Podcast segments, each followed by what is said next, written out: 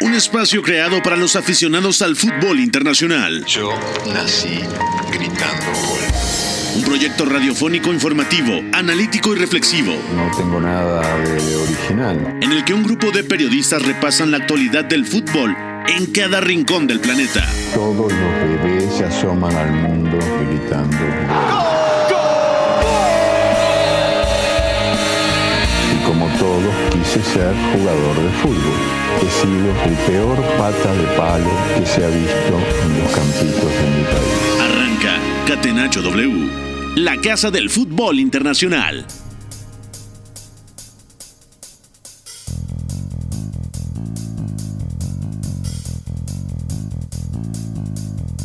Primero de julio, son las 4 de la tarde con dos minutos. Bienvenidos a Catenacho W a través de W Deportes 730 de AM. Soy Pepe del Bosque y hoy tenemos un programa muy lindo. Hoy, hoy, hoy tendremos un especial sobre la Liga MX que arranca el día de hoy con dos partidos. Voy a saludar primero a Beto González y a todo el equipo que nos acompaña. Está Memo Navarro, está Edu Torres, también está el Mono Pandillero, June Lavín, viene Orlando también de Monterrey para hablar de los rayados y bueno, muchas cosas más. Viene también el profe Bueno con una declaración interesante sobre cómo se ha armado Pachuca de cara al próximo torneo. Sin más, Beto González, muy buenas, ¿cómo te va? Bienvenido a Catenacho de viernes primero de julio. ¿Cómo estás? Todo bien, Pepe, gracias. Abrazo para ti y para todos nuestros invitados. Hay casa llena, lo vamos a pasar muy bien y no todos los días venimos de frac, ¿no? A una mesa llena para hablar de la Granja MX que tanto nos gusta. Es un día especial, ¿no? Y hay que comentarlo como se debe con todos nuestros invitados. Les mando también un fuerte abrazo. Memo Navarro, otro hombre de casa, pero que sigue muy de cerca el fútbol mexicano. ¿Cómo estás, Memo? ¿Todo bien? ¿Qué tal, Pepe? Un placer estar por acá. Una eh, mesa de auténtico lujo tenemos hoy. Y cómo no, para darle la bienvenida a otro torneo más de nuestra querida Granja MX, que, bueno, por este eh, eh, corto eh, torneo que vamos a tener, pues podrá ser un poco más incierto, pero también tendremos cosas más interesantes que comentar. Saludo hasta España, una grandísima analista y todavía mejor persona, mi querida Yune Lavín. Yune, te mando un beso, un abrazo. ¿Cómo estás? Felicidades también, recién graduada. Gracias, Pepe. Todo bien por aquí, también con ganas. Parecía que este impasse sin fútbol se estaba haciendo excesivamente largo, pero sin duda ya acude otra vez la Liga MX al rescate. Así que nada, encantada de estar por aquí y sobre todo de charlar de, de lo que va a dar pie este inicio de, del nuevo torneo. Alguien que se frota las manos y más por lo que ha sufrido en los últimos torneos es, el señor Eduardo Zavala, conocido en los eh, bajos mundos de Twitter como el mono pandillero. Mi querido Lalo, ¿cómo estás? Felicidades también porque te casaste hace poco. Sí, muchas gracias. Muy contento de estar aquí, de compartir eh, esta mesa de tanto nivel y también ya muy contento de, de ver al Toluca eh, uh -huh. después de, de, de, lo que se ha vivido en los últimos años. Yo creo que es el equipo que más va a cambiar de un torneo a otro y bueno, aquí lo vamos a comentar. También vamos al norte del país, en Regiolandia está el señor Edu Torres, que sigue muy de cerca a Rayados, pero sobre todo a los Tigres. ¿Cómo estás, Edu? Fuerte abrazo. ¿Qué onda, Pepe? Qué, qué bueno que, que, estamos por acá. Me da muchísimo gusto que, que, me hayan invitado, sobre todo con la categoría de personas que están por acá. Y, y ahí un, un, un mensaje para el buen mono pandillero con su Toluca de la UNL. Se llevaron a, a varios jugadores importantes de Tigres y ojalá que allá sí, sí funcionen de la mejor manera, Pepe. De acuerdo. A mí me gusta mucho Twitter porque te da la posibilidad de conocer a gente que sabe mucho de fútbol, como por ejemplo Orlando Corral. Orlando, ¿cómo estás? Bienvenido. Hola Pepe, ¿qué tal? Bueno, pues muchas gracias y gracias por el halago también. Este, la verdad es que día a día intento aprender de, de este hermoso deporte y pues estoy muy emocionado de poder compartir esta mesa con todos ustedes, con, con gente que también sabe mucho de fútbol y pues hoy inicia el torneo de la Liga MX y, también emocionados por el arranque, ¿no? Muchas gracias. De acuerdo. Pues bienvenidos a todos, pónganse cómodos a lo largo de esta siguiente hora. Vamos a hablar de lo que posiblemente pensamos que pueda suceder en este nuevo torneo en la Liga MX. Señor productor, si le parece, vamos a arrancar esta previa con la pregunta del día. Vamos allá. La pregunta del día. Non poteva farlo venire dagli Stati Uniti senza farlo giocare. Catenaccio W. Y la pregunta del día es concisa, es simple, es La siguiente. Comienzo contigo, June Lavín, desde tu punto de vista. ¿Quién es el principal candidato para llevarse el nuevo torneo en la Liga MX? Es un pronóstico realmente la pregunta, no hay que partirse la cabeza, no vamos a hacer un ajuste de cuentas cuando termine el torneo, pero sí me gustaría saber tu visión desde afuera. Para ti, el principal candidato a día de hoy, antes de arrancar el torneo, después de cómo has visto que se han reforzado cada una de las escuadras, ¿cuál sería? pues eh, yo creo que ya toca un poco barrer para casa y, justo convergen tanto lo que pienso como lo que quiero y deseo y en este caso creo que con las incorporaciones que se ha hecho con los puestos que se han reforzado creo que el Club América tiene mimbres para que si el Tano consigue darle continuidad a lo que ya buscó el torneo anterior, conseguir por fin el decimocuarto título eh, de la Liga MX, pero sí que es verdad que se han reforzado otros equipos muy bien, como puede ser el caso de Juárez o de Rayados, pero yo sin duda barro para casa y creo que converge tanto lo que quiero como lo que deseo y en ese sentido creo que puede ser una mezcla y una sinergia interesante para que ya por fin se termine por consolidar un poco el proyecto de, las Águilas en el torneo que va a empezar justo hoy. Paso contigo, Memo. Para ti, el principal candidato a ganar este torneo en la Liga MX es. Voy a irme un poco al norte del país, aprovechando que tenemos algunos invitados eh, de la Sultana, y yo me voy a ir con Rayados, por lo que han hecho en este mercado sobre todo con el fichaje de Rodrigo Aguirre, un elemento muy importante eh, para tener en el ataque, para jugar de espaldas y, también darle muchísima más pegada al equipo de Bucetich. La incorporación de Joao Rojas, el extremo ecuatoriano proveniente del Emelec, y también falta cerrar el fichaje de Germán Berterame. Yo creo que ofensivamente es el equipo más potente, si no es que eh, eh, ahí compite entre los tres con más argumentos y creo que para que despegue y para que este equipo sea candidato solo está eh, a una buena gestión de, de ¿no? Si Bucetich logra eh, armar un buen grupo, un vestidor, eh, poner en práctica estas herramientas que tiene como gestor, yo creo que Monterrey tiene que estar peleando después de algunos torneos de fracaso. Sonríe seguramente Orlando Corral. Para ti, una vez que mencionan a Rayados, ¿También piensas que el equipo de Víctor Manuel Bucetich, ya profundizaremos en el tema, yo tengo dudas de que sea capaz, y ojo, no porque no me parezca un gran técnico, yo creo que el perfil de entrenador que necesitaba Rayados en este momento era el de un estratega y no tanto el de un gestor. No, no quiere decir que no sepa de fútbol, ni mucho menos, Víctor Manuel es un gran técnico, pero creo que es muy importante ver el perfil de entrenador que requiere en determinado momento cada plantilla. Y yo ahí tengo dudas con Víctor Manuel Bucetich. Para ti, Orlando, ¿también compartes con Memo la idea de que Rayados es el principal candidato a llevarse este nuevo torneo en el fútbol mexicano? Eh, bueno, mira, la verdad es que el equipo, eh, como bien decían al inicio del programa, que le falta, eh, le llegaron unas piezas importantes que le faltaba al equipo, ¿no? el equipo estaba por ahí carente de contundencia, carente de, de ser eh, claros al, momento de definir. Y pues llegan dos elementos como Rodrigo Aguirre y, y aún no se hace oficial, pero ya es un hecho eh, la llegada de Berterame, que son hombres que en el último año futbolístico pues tuvieron gol, ¿no? Entre ellos estuvieron eh, protagonizando lo que fueron la lista de goleadores. Y bueno, por ahí yo saqué un, un, análisis en estadística de, de, los goles de Rodrigo Aguirre y este jugador la verdad es que hizo 11 goles y uno más de penal, pero ese no lo contabilicé. Eh, pero este, los goles de, de Rodrigo Aguirre, la verdad es que son de, son de muy baja probabilidad en el XG, ¿no? Entonces, este, eso me, a mí me, me, me, ilusiona en que pueda ser un, jugador eh, eh, pues muy útil, ¿no? Para, para el equipo. de cara a la portería. Entonces, este, en verdad lo que algo que le faltaba al equipo de Rayados era la contundencia, que fue lo que de lo que careció, porque oportunidades se creaban sin embargo no, no estaban siendo eh, finalizadas de, manera correcta para, para, llegar al gol. Y eh, en base a eso yo creo que Rayados se ve un equipo fuerte, ¿no? Se ve un equipo eh, sin duda protagonista para, para llevarse el título.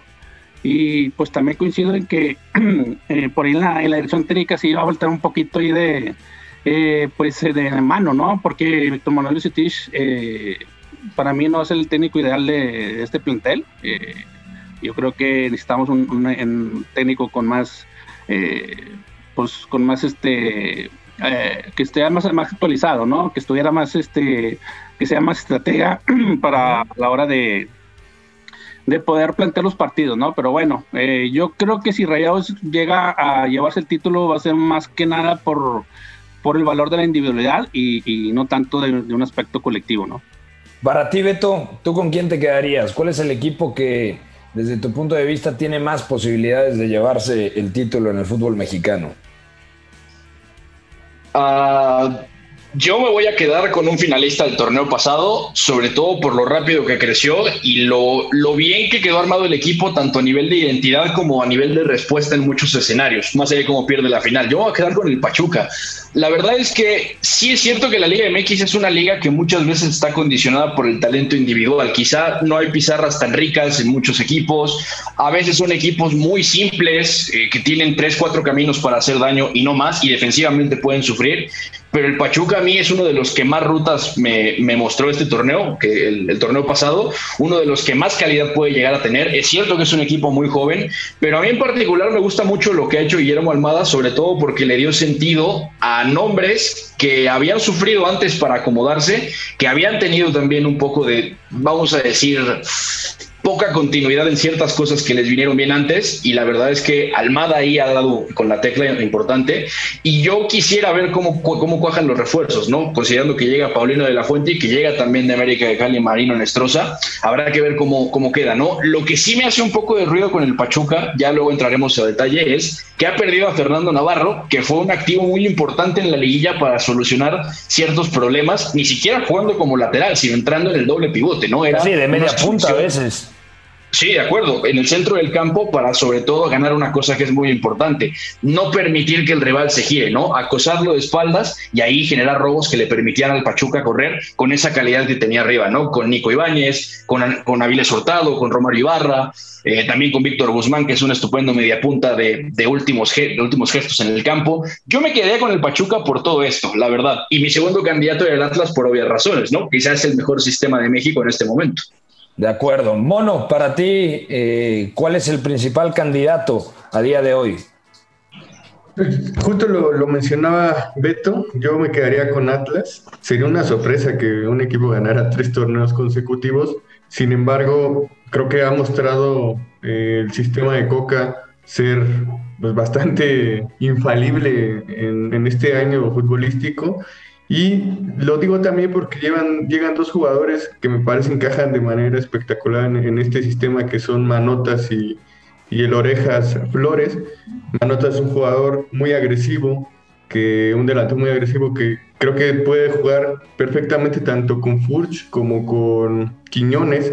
Complementa muy bien la, la, parte delantera y creo que tiene sus virtudes, están muy enfocadas en esto que tanto le gusta a Coca, el juego directo y las segundas jugadas. Lo mismo que Flores, que lo vimos en, en el Morelia de Guede, brillar antes de irse a la MLS, un jugador de un media punta con una capacidad para recogerse unas jugadas muy interesante. Entonces yo me, me, parece que crece en ese sentido Atlas con respecto al torneo pasado, que como digo ya, ya vimos lo que es capaz de hacer, ¿no? De acuerdo, y para cerrar la pregunta del día, Edu Torres, desde tu punto de vista, vas a barrer para casa como June Lavín, vas a decir ¿Los Tigres es el principal candidato a llevarse el próximo torneo? No, para nada, Pepe. Yo creo que hoy Tigres. No, no, no. Yo creo que hoy Tigres, evidentemente, tiene al Champion Dumont, Florian Tubá. Eh, tiene a Gignac, tiene a Nico López, a Quiñones, pero no. Es un equipo que juega sin defensa prácticamente. Es un equipo que en los entrenamientos se ve cada vez peor. Tigres, y, y esto te lo platico, el martes de la semana pasada, tenían muy, muy claro firmar a, Jordi Caicedo, delantero ecuatoriano, estaba todo hecho con, eh, con el representante y solo había que pagar la cláusula al CSK Sofía. Juegan un partido amistoso el miércoles contra Santos, los exhiben y el jueves ya estaban buscando central. Entonces hoy, hoy Tigres, este, en su planeación primero ha sido un desastre. Eh, ayer jueves Soteldo no fue a entrenar, estaba celebrando su cumpleaños. Hace unos días Luis Quiñones eh, decide no viajar a un partido amistoso porque quería un aumento de sueldo. Entonces hoy, Tigres eh, ha demostrado que, pues no es que se esté cayendo, pero yo veo difícilmente como campeón. Yo estoy de acuerdo, eh, coincido en el pronóstico del mono pandillero con respecto al Atlas. El primer torneo nadie lo daba por, como candidato serio. El segundo torneo era impensado que fueran a ser bicampeones. Yo creo que se han ganado todo el mérito para ponerlos como favoritos para esta próxima temporada, sobre todo considerando lo que también mencionaba el mono pandillero, que el sistema es lo que los enriquece. Hace rato comentaba Orlix, Orlando Corral, que Monterrey si sale campeón sería más por un tema de, de, individualidad. En Atlas, obviamente la individualidad importa, sobre todo en las áreas, lo de Camilo, lo de, lo de Julio Furch, lo de Julián, pero les quitaron a Jesús Angulo y parecía que no movieron a nadie. Les quitaron a Diego Barbosa por lesión, pues se puso a Bella y seguía exactamente igual. Lo del Hueso Reyes, centrocampista, ¿no? Es, lo que te iba a comentar, el Hueso Reyes eh, como interior, eh, llegando al área, haciendo goles de cabeza, y además las incorporaciones que han tenido en Flores, lo que ha hecho también con sumando a, Mauro Manotas después de la salida de, de Trojansky, que, que, aportó cero al equipo. Para mí el candidato número uno es, es el Atlas. Bueno, ahí está la pregunta del día. Vamos a adentrarnos en cada una de las plantillas. Yo me voy a quedar con Yune. Yo creo que el América se reforzó bien. Yo creo que tiene un muy buen once. Mejora el fondo de armario. Creo que el cabecita buscará tener muy buenos seis meses porque quiere meterse en la lista de Diego Alonso con la selección uruguaya para Qatar 2022. Pero creo que va a ser un torneo muy lindo. Puede haber sorpresas. Me gusta mucho el proyecto de Pachuca. Ya lo describían muy bien eh, tanto el mono pandillero como Edu Torres. Lo de Atlas me parece fantástico. Es un equipo ante todo con identidad. Y también creo que puede haber sorpresas, porque al final en el fútbol mexicano siempre pasa que de repente hay algún equipo que uno no se espera, puede ser Santos, puede ser Toluca, que se ha reforzado muy bien, y que de repente llega y compite por el título. Así que vamos a arrancar con este análisis. Comenzamos con el América. Fútbol lo más fácil que hay. Messi se perfila. Lo de azul y blanco. Se la pasa a lo de azul y blanco. Busca el quiebro. Y la mete en el arco. Rompe a su marcador de cara derecha, le pega a Messi. De la persona que arquero que no comió con nosotros ni tomó este nada. ¿Tienes problemas? Llama Leo. Gol, gol, gol, gol. Catenacho W. La casa del fútbol internacional. Más fácil posible. June Lavín, ¿te gustaron los refuerzos? ¿Qué le falta a este América? Porque entrando un poco en el terreno de la especulación, piensas, bueno, la línea de cuatro, un centro del campo muy compensado, con Pedro Aquino, eh, con Álvaro Fidalgo como generador de juego, Diego Valdés como media punta, como generador de ocasiones, en la derecha Cendejas buscando el uno contra uno, eh, tienes la posibilidad de Roger Martínez partiendo desde la izquierda o como referente en punta, cabecita lo mismo, son dos perfiles de jugadores completamente diferentes, pero yo creo que la mejor versión de Jonathan Rodríguez, del uruguayo, fue partiendo desde la izquierda, un futbolista muy agresivo, que llega desde atrás con vuelo, incluso te diría también en Santos, por ejemplo, la dupla que hacía con Julio Furch era tremenda. Entonces, ¿te gustó realmente cómo quedó confeccionado el plantel de las Águilas, June?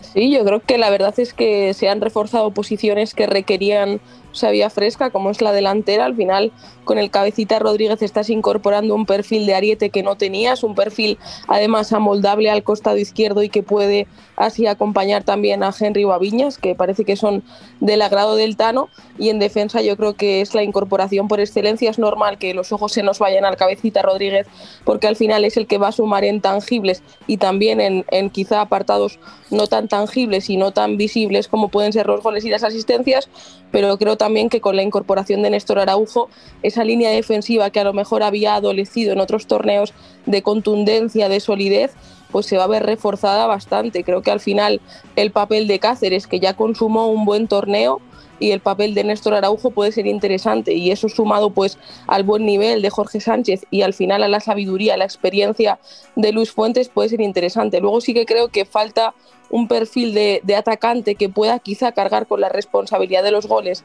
si los delanteros no responden. Se hablaba de Pablo Solari. A mí me parecía que casaba a la perfección con el sistema de, juego del Tano, ese sistema que al final se basa pues, en, la flexibilidad, en la permuta, en el intercambio de posiciones, sobre todo en el centro del campo, pero creo que se han reforzado bien eh, en Coapa. Creo que los fichajes que se han hecho se han hecho a conciencia, sabiendo que cada futbolista va a disponer de un rol y sobre todo que son fichajes compatibles con los que ya hay. Al final, eh, rescato un poco lo que decías, me parece que se van a tener más recursos desde el banquillo y también desde el propio once inicial. Entonces, en ese sentido creo que habría que ponerle un notable al mercado de fichajes a la espera de algo que pueda llegar o algo que pueda salir también. Mono Pandillero, June habla de un punto muy importante, lo de Néstor Araujo, que normalmente el América era una zona donde adolecía. Néstor Araujo viene de cuatro temporadas eh, y ser titular indiscutible en el Celta de Vigo, un equipo con cierta inestabilidad, cinco técnicos en esas cuatro temporadas. A golpe de vista, yo creo que es un tremendo fichaje con 30 años. Seguramente será titular en la próxima Copa del Mundo con la selección de Gerardo Martino. Entonces, lo de Néstor Araujo es un pilar que puede representar mucho para que la América realmente vuelva a pelear por el título de Liga MX. Sí, totalmente. Yo creo que es un, central que llega en, su plenitud en cuanto a la edad, que ya lo mencionabas con cabecita. Yo creo que aplica para también Néstor Araujo. Estará con vistas en, meterse a la lista de, de Gerardo Martino, más allá de que hoy sabemos que puede ser titular. Yo creo que también por ahí va el movimiento. Es un jugador que creció mucho en, en la parte defensiva en España pero sabemos todo lo que también puede aportar con balón, la, calidad que tiene en la salida, que puede otorgarle soluciones a América, sobre todo para encontrar a Fidalgo entre líneas. A mí me parece un jugador muy interesante para este plantel. ¿Qué le falta desde tu punto de vista? Ya decía June, uy, tengo dudas con el delantero, ¿no? ¿Quién va a marcar los goles? Yo creo que también eh, el cabecita te da cifras, más allá de que no sea un centro delantero al uso siempre. Pero ¿qué ¿Qué posición si te habla el Tano Ortiz mañana? Oye, Eduardo, necesitamos reforzar solamente un puesto. ¿Dónde apuntalarías la plantilla del América? Pues, es que a mí me parece que ha quedado muy completa, como decía Yune. Eh, el tema de, Diego Valdés también el torneo pasado, eh, que fue de las piezas más rescatables. Y el, o sea, el tema del gol, que lo puede dar el propio Valdés y Cabecita, o sea, está probadísimo en México, más allá de, de que veamos cómo está después de, este tiempo que, pasó fuera de la Liga MX, un jugador súper agresivo que su fútbol está enfocado totalmente al gol. Yo creo que por ahí no va a tener problema América en cuanto a las cifras. Tiene generadores muy buenos como el tema de Fidalgo, como el tema de Valdés. Eh, la defensa, como decíamos, Araujo, a mí me parece un plantel muy redondo el que le quedó a, a Altán Ortiz, muy bien pensado cada uno de los fichajes. Yo creo que si ahorita me preguntara, difícilmente este, podría sacar un, nombre, ¿no? Porque parece uno de los planteles más completos que hay en México. Y hablando de planteles, vamos a cambiar de equipo. Memo Navarro, a día de hoy, Cruz Azul, me parece que se especulan muchas llegadas, pero todavía no tiene algo 100% cerrado. Obviamente estaba el tema de Diego Aguirre, entrenador, también lo de Carlos eh, Rotondi, que llega de Defensa y Justicia, pero no se ha movido tanto en el mercado de fichajes. Obviamente se fue Juan Reynoso, se fue Pablo Aguilar, se fue el Quick Mendoza, se fue Adrián Aldrete y Rómulo Otero. ¿Cómo ves a Cruz Azul de cara a la próxima temporada? Porque, por ejemplo, en el partido este de campeón de campeones, que era un tema comercial que se tenía que jugar sí o sí, porque el campeón de campeones debía ser Atlas, pero yo lo vi bastante bien a Cruz Azul. Sí, el problema yo creo con Cruz Azul es de la profundidad de plantilla. Eh, recordamos apenas hace un año que se consigue esa ansiada novena estrella con Juan Reynoso y a partir de ahí toda la base, todos los jugadores, sobre todo diferenciales, fueron saliendo y hasta ahora solo queda eh, una pequeña base con jugadores de experiencia que estuvieron en aquel título. Cata Domínguez, José Jesús Corona, que ya ni siquiera eh, pinta para ser titular con la irrupción de, Jurado, que ya se estableció en la portería, Santiago Jiménez, Juan Escobar, por ahí eh, Rafael Vaca quizás, pero todo eh, ha cambiado. Y algo que, creo que ha tardado en apuntalar Cruz Azul y todavía no lo ha hecho, ya ha comenzado casi el torneo y, el, y el certamen pasado también con Reynoso es que no hay perfiles sobre todo en el centro del campo, para poder manejar partidos con mucho balón. Como Paul eh, Fernández y Yotun, ¿no? Sí, exactamente. Y si me apuras, también Orbelín Pineda para en espacios reducidos poder salir eh, avante y generar ventajas. Es decir, el centro del campo está conformado por Eric Lira, eh, normalmente Rafael Vaca, Charlie Rodríguez, ahora que, que volvió de su lesión, lo vimos en el partido contra Atlas, Ignacio Rivero, que con su versatilidad puede pisar diferentes zonas, pero bueno, eh, no hay un solo organizador que pueda eh, marcar el ritmo, marcar la pauta de los ataques de Cruz Azul. Eh, y con Diego Aguirre en este partido contra Atlas vimos que, que Cruz Azul va a competir seguramente, pero, pero también es cierto que la pretemporada la hizo con 19 juveniles eh, y volteas a ver eh, la banca y, y, es un equipo muy, muy limitado, con pocas variantes, ¿no? y ahí es donde creo que, que puede sufrir. Ahora, por, por, el diseño de la apertura 2022, es probable que los refuerzos de Cruz Azul eh, lleguen hasta la mitad de la temporada. Por eso ah, eso no pasa en Cruz Azul. no, si de por sí no pasa eso de que lleguen a la séptima, octava jornada, pues mira, el, el mercado de fichajes va a cerrar eh, a principios de septiembre, que va a ser más o menos a mitad de torneo, y entre lo que llegan, se adaptan, bueno, parece que, que, los refuerzos de Cruz Azul llegarán hasta, hasta la liguilla, ¿no? Por eso planteo que, que, es el que tiene un presente más, más incierto en todos los sentidos. De acuerdo, vamos a ir una pausa. Al regresar Vamos a seguir platicando de Cruz Azul, le metemos el diente también a Pumas, obviamente a Chivas, hablar de los equipos regiomontanos y también de algún tapado que pueda estar en este próximo torneo. Ojo con lo de Santos, yo ahí dejo el balón votando, vamos a una pausa, están escuchando Catenacho W a través de W Deportes 730 de AM. Volvemos. El triunfo debe ser también la consecuencia de una superioridad moral, no solamente futbolística. Si en el triunfo no están implícitos los recursos. Si los recursos nos dan igual, estaríamos dándole a la sociedad un mensaje terrible. Somos la resistencia. Catenacho W. La casa del fútbol internacional. Estamos de vuelta en Catenacho W con Edu Torres, Memo Navarro, el mono pandillero Eduardo Zavala, Beto González, Orlix, mejor conocido como Orlando Corral, y Yune Lavín desde España. Gracias a todos los que nos mandan sus mensajes para, en este previo para analizar lo que se viene en un lindísimo torneo. Y ojo, más de 10 equipos a través de W Radio y W Deportes de toda la cadena W. Memo, ya para complementar el tema de Cruz Azul, eh, ¿para qué está realmente el equipo eh, de la máquina? ¿Realmente lo ves, por ejemplo, dentro de los ocho? buscando semifinales. Yo no lo veo honestamente a día de hoy compitiendo por el título, pero ese es, el fútbol mexicano, se puede conectar. Creo que va a ser el equipo de, de Charlie Rodríguez. Yo creo que va a ser muy importante que además regrese bien después de la lesión. Por lo menos lo que le he visto ahora se le nota bien. Eh, también creo que tiene que dar un paso al frente Eric Lira. ¿Qué otra pieza ves como epicentro de este nuevo Cruz Azul? No, para mí sobre todo en el frente ofensivo, eh, con el antecedente más reciente que tenemos del partido contra Atlas, ese campeón de campeones, eh, la figura de Ángel Romero atrás del 9, sobre todo, que puede caer a cualquier banda, pero creo que ahí recae eh, la mayor parte de las esperanzas de Cruz Azul de generar algo distinto. Decimos que no tiene muchos perfiles para poder dominar con balón, para proponer algo eh, diferente, encontrar mecanismos para, para, acercarse al remate sobre todo. Creo que Ángel Romero, eh, además de, esa creatividad que tiene, también ese, ese, instinto dentro del área es el argumento número uno de Cruz Azul.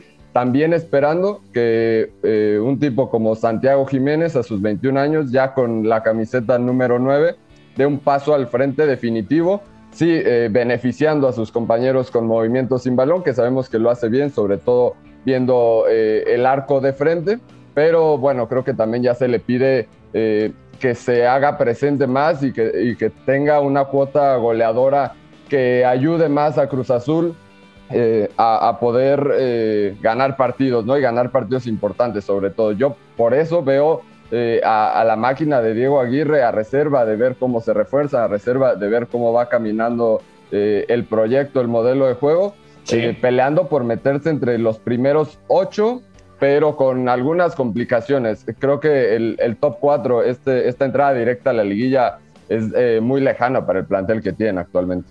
Y hay que ver cómo se adapta el chico Carlos Rotondi, zurdo, juega prácticamente como extremo por ese costado, a perfil natural, eh, cambio de ritmo, velocidad. Me han hablado bastante bien de él y creo que es una apuesta fuerte por parte de la máquina. Dejamos aquí a Cruz Azul, vamos con los equipos regios, comenzamos con Tigres. Edu, eh, ya le dabas una introducción. Ojo, yo no sabía la situación que está atravesando el equipo del Piojo Herrera, pero ¿qué pasó?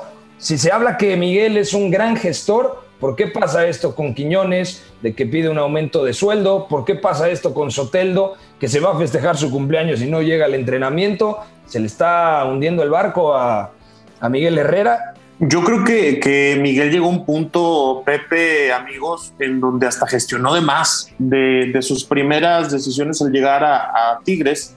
Fue cambiar el centro de entrenamiento. Antes ellos eh, entrenaban en un lugar que se llama la Cueva de, de Suazua y está fuera del área metropolitana de Nuevo León, entonces es un camino bastante largo en una zona desértica y el Tuca Ferretti le encantaba entrenar allá, los jugadores lo odiaban, le pidieron a Miguel cambiarlo y lo cambió. Eh, después comenzaron también el tema de estas famosas convivencias en donde comenzaba a, a llevar de que comediantes y estas cosas que tanto le encantan, que ya llevaba en América el costeñito, acá lleva unos más regionales, este, pero yo creo que comenzó a, a ceder demasiado en algunas cosas. Eh, por ejemplo, te platico un poquito el tema de Luis Quiñones cuando llega Miguel, eh, tuvimos la oportunidad de platicar con él, de entrevistarlo, y nos decía, yo a Luis lo pedí varias veces para el América, pero no lo podían contratar porque Tigres no lo soltaba. Llega y Luis, teniendo todavía dos años de contrato, el Piojo pide que le den otros dos. Entonces a partir de ahí lo comenzaban a consentir, pasa un año, Luis es líder de asistencias, se siente infravalorado, eh, pide un aumento de sueldo, dice que si no se lo aumenta no va al partido amistoso, y lo cumplió. No fue, lo separaron del equipo, no fue a entrenar con la sub-20, fue un día y lo perdonaron. Al día siguiente, Soteldo no va a entrenar. Entonces, eh, en esa parte ha estado batallando mucho, mucho Miguel con esos dos jugadores en específico también. El año pasado, a, a principios de año, mejor dicho, tuvimos a Raimundo Fulgencio que prácticamente dejó muy mal. Se habla de que hasta en coma a una persona que golpeó en el puerto de Veracruz. Eh, lo separaron del equipo y regresó. Ahora Rafael Carioca está molesto porque no va a iniciar como titular la temporada, entonces... Bueno, eso, muchas... me, me, detengo ahí. Sí. ¿Por qué Carioca no va a iniciar? ¿Va a jugar que Vigón y Guido? Eh, sí, eh, la idea inicial que trabajó Miguel el pasado miércoles en el entrenamiento de las 6 de la tarde, donde sí estuvo Soteldo, fue un 4-3-3. Javier Aquino lateral por la derecha, Diego Reyes con Igor Lichnowsky como centrales, lateral Uy. izquierdo Jesús Angulo. eh, eh, exacto, o sea, empezamos a tener muchos problemas ahí. De cinco estaba Guido Pizarro, interior izquierdo Sebastián Córdoba, interior derecho Vigón, por derecha Florian Tubá, por izquierda Soteldo, que ahora parece que su lugar lo va a tomar Nicolás El Diente López, y centro delantero André Pierre. Carioca, también hay que mencionarlo, en una conferencia de prensa eh, dijo que a Tigres le faltaba equilibrio, que no pueden jugar solamente de una manera y a partir de esa conferencia es donde comenzaba a trabajar con los suplentes. Entonces, Miguel tiene por ahí un poquito ese tema de, de que está muy pendiente de lo que declaran los jugadores. Que está molesto porque él considera que no debe ser suplente. El torneo pasado también arrancó desde la banca en un partido contra Santos Laguna que empata en Torreón Tigres uno por uno. Entra Carioca y arregla el partido, siguiente partido titular. Entonces, tiene muchos esos detalles y hay una, una situación bastante particular, eh, Pepe, amigos. Florian Tubá nos ha demostrado que él funciona cuando no hace calor. Y él okay. lo ha dicho en reiteradas ocasiones, a él le afecta mucho el calor. En una entrevista para el Club Tigres comentó que había un día en el entrenamiento que no podía respirar por el calor. Entonces es una queja constante. Cuando mejor lo hemos visto ha sido en noviembre, diciembre y enero. Ahora, lamentablemente, el torneo se acaba el 30 de octubre. Entonces, no sabemos exactamente qué, qué Florian Tubá vamos a ver. Si a uno que encara, que desborda, que centra, que tira, o a uno que todos le ganan el mano a mano, como pasó en el Estadio Azteca y Yune, no, no, perdón, en el, en Volcán, y, no me va a dejar mentir, Yune, Luis Fuentes secó a Florian Tubá no lo dejó hacer absolutamente nada, no le ganó ni un duelo. Entonces, ese es el gran problema de Tigres y, de la defensa, un poquito de lo mismo. Igor Lichnowsky, Diego Reyes, yo creo que si hubiera un premio a los centrales más lentos de la liga, se los darían a ellos por empate. Eh, Javier Aquino, después de salvarle el año a Miguel Herrera jugando lateral izquierdo, ahora lo va a hacer por derecha. El Chaca Rodríguez está lesionado y tiene un año que anda muy mal.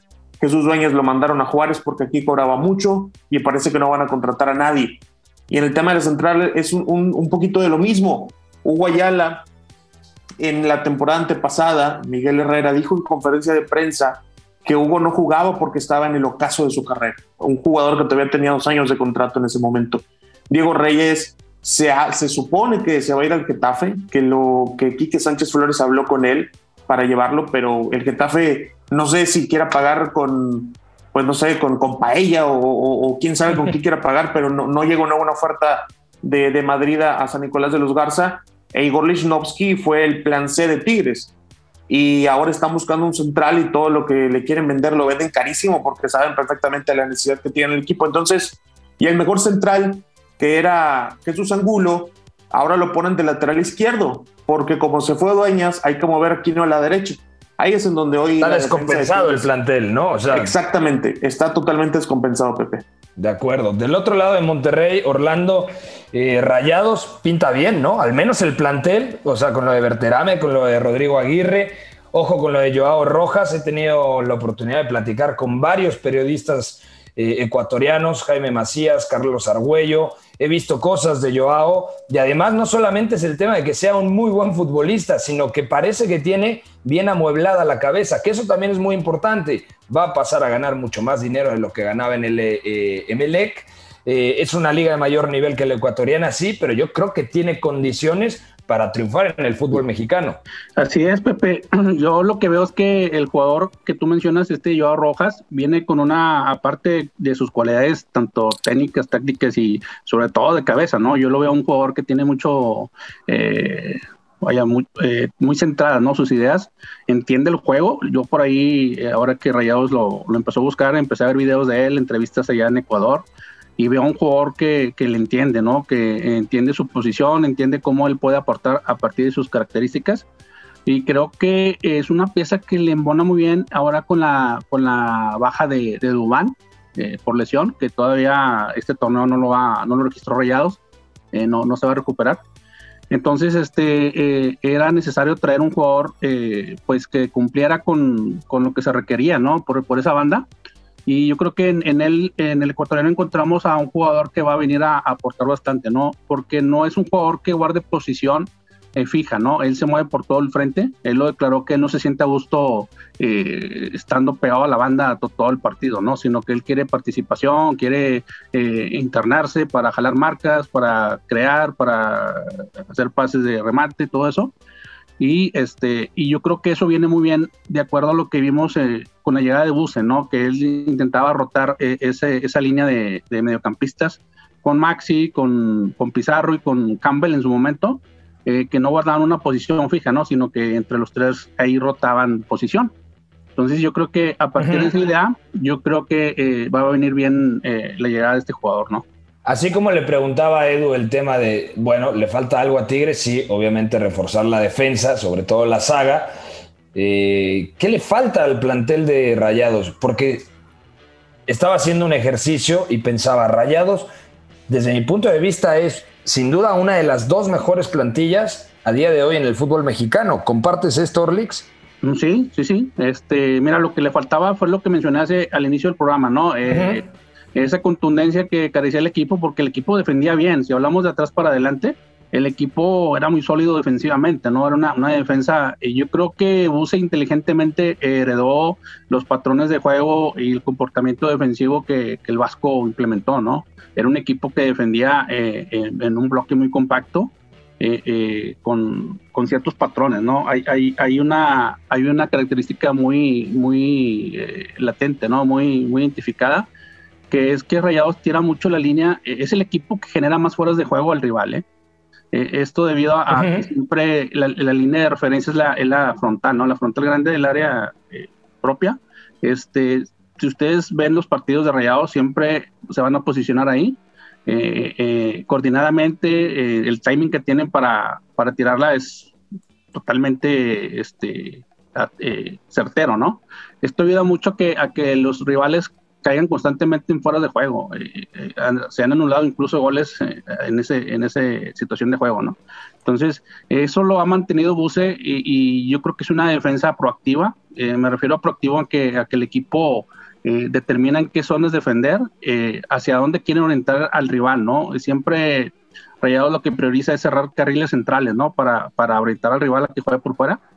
Y este, pues fueron de las defensas menos, eh, menos castigadas, ¿no? me refiero no tanto a, a, a, los goles encajados, sino a, que les tiraban menos. Y los goles encajados, si me preguntas hoy en día qué le puede estar faltando o dónde veo un poco débil la posición es en la portería, ¿no? O sea, indudablemente Andrade es un portero, es un portero, eh, pues con su, ya con su trayectoria, pero... El juego aéreo es tremendo, o sea... El juego aéreo y su juego con los pies, híjole, yo creo que eh, es indispensable, ¿no? Para, para la salida de balón que, intenta Rayados.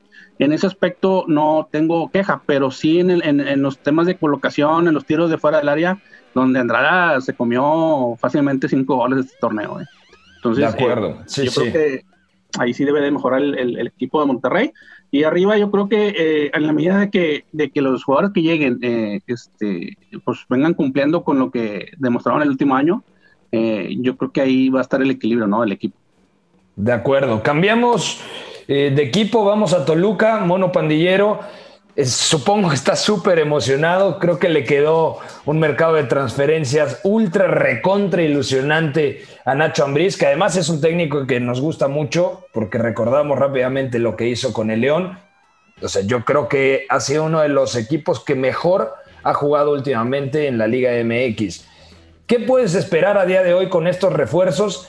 Y de golpe y porrazo, ¿cuántos de estos nuevos nombres crees que van a encajar en la idea de Nacho Ambriz, Mono?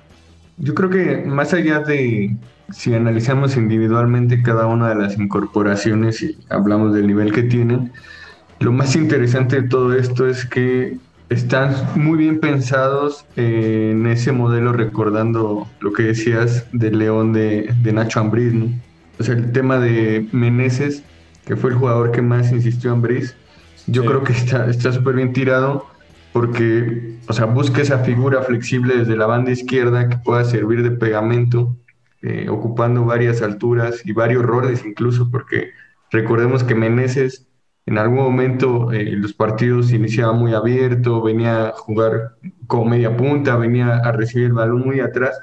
Entonces yo creo que representa muy bien esa flexibilidad que tenía eh, el León de campeón de Ambriz y yo creo que cada uno de los refuerzos, del caso de Marcel, el caso de Brian Angulo, van, van orientados hacia esa idea de juego.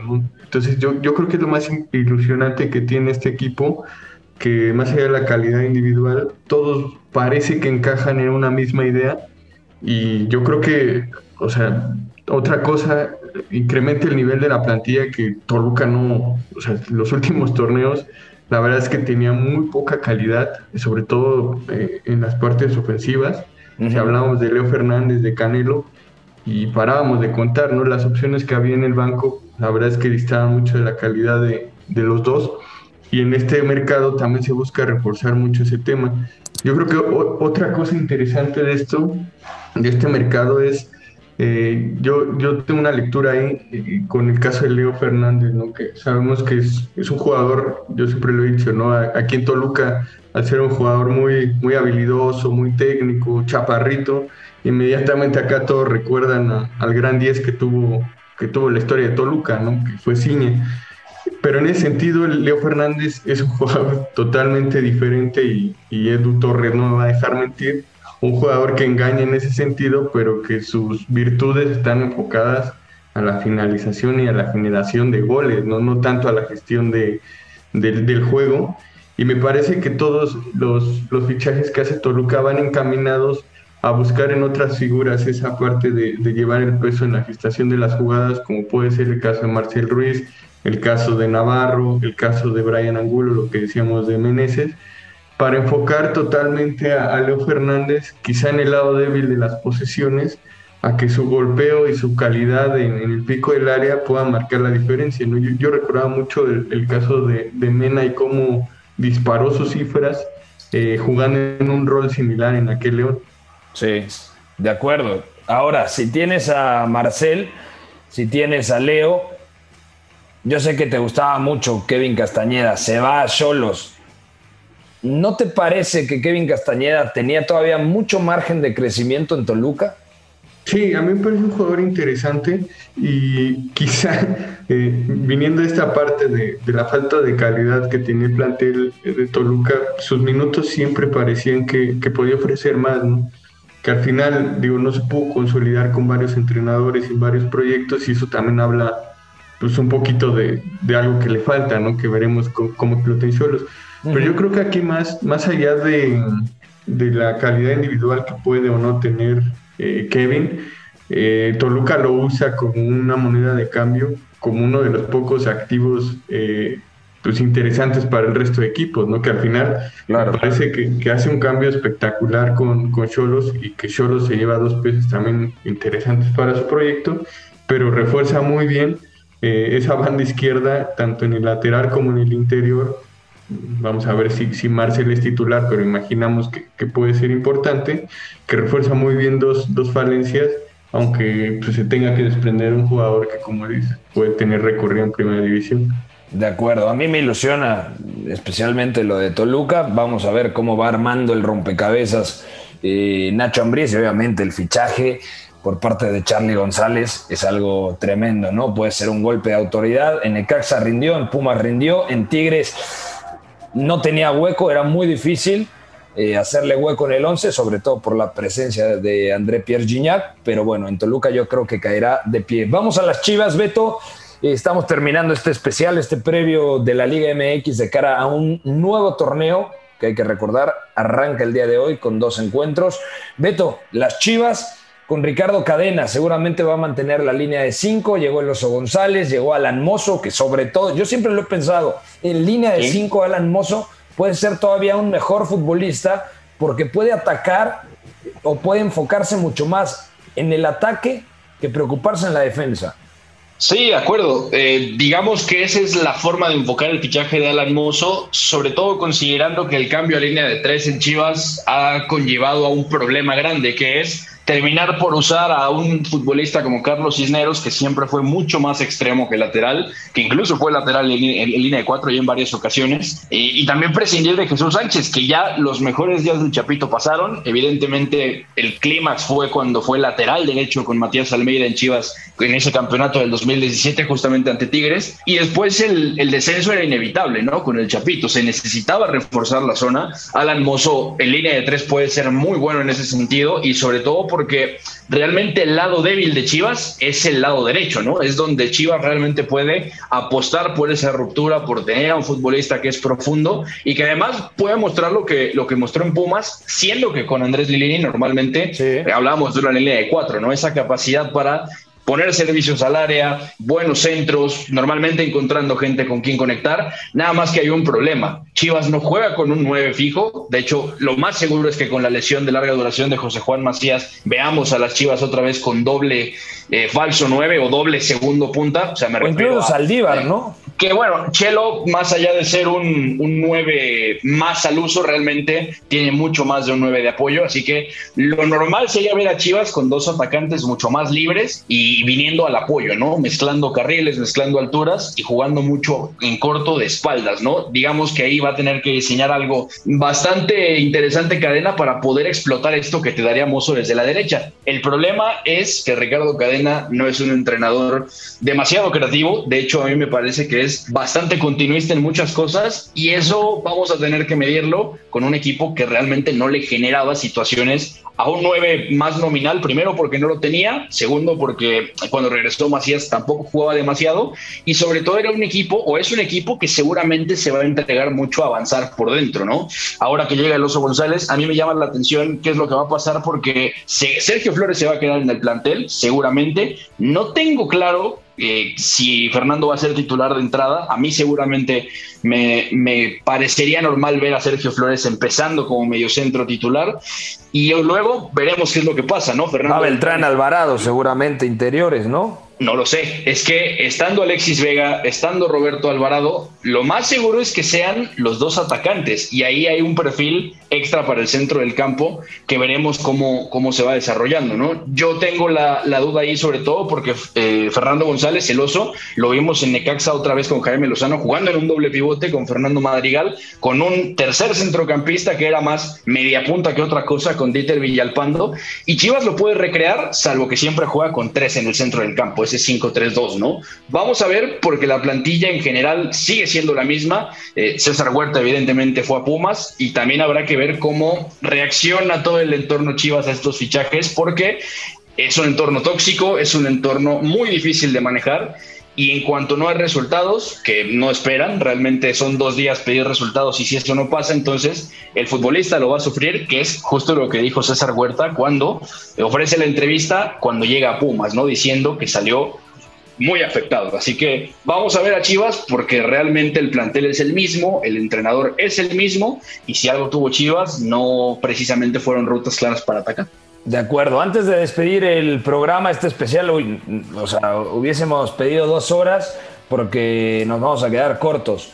Eh, rápidamente, Memo, un comentario sobre los Pumas. Sí, eh, en esta ocasión Andrés Lilini yo creo que tiene una muy buena prueba, añadiendo eh, más calidad, sobre todo de medio campo hacia adelante, para proponer algo con mayor protagonismo, ¿no? Quizás rehusar un poco al juego, al juego más directo que venía implementando en los últimos torneos y buscar otro tipo de mecanismos tanto en las bandas como buscando, eh, por ejemplo, a Gustavo del Prete en la media punta, que, creo que va a ser un recurso muy interesante. Eh, tienen más calidad que antes, tampoco una plantilla espectacular, pero sí con nombres que ya te permiten generar un plan de partido eh, con muchos más recursos, más herramientas eh, que antes. Eso sí, eh, si volteas al fondo de armario, seguramente no tendrás muchas soluciones para los momentos importantes de partido.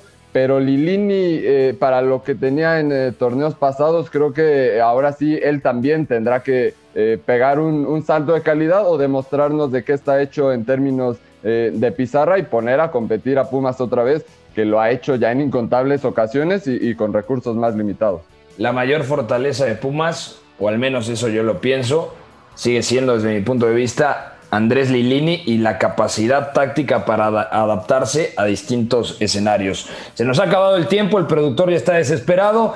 Muchas gracias a Orlando Corral, Orlix, a Eduardo Zavala, el mono pandillero, Yune Lavín desde España, Memo Navarro, Beto González, Edu Torres, soy Pepe del Bosque. Un fuerte abrazo. No olviden seguir la Liga MX a través de W Radio y W Deportes, toda la cadena W. Que tengan un gran fin de semana. Bye bye. Hay una relación entre la práctica del cuerpo que se expresa en las manos y el cerebro, pero el fútbol ha suprimido esto, de modo que se trata fascinantemente de un ejercicio que nos devuelve en el tiempo a lo que fuimos en el origen, pero también una vez que nos aficionamos a este juego, nos regresa a la infancia, al niño que fuimos. Gracias por sintonizar Catenacho W. Entonces el fútbol es en ese sentido una maquinaria para regresar en el tiempo en un doble sentido. Por W Deportes, la frecuencia del fútbol internacional.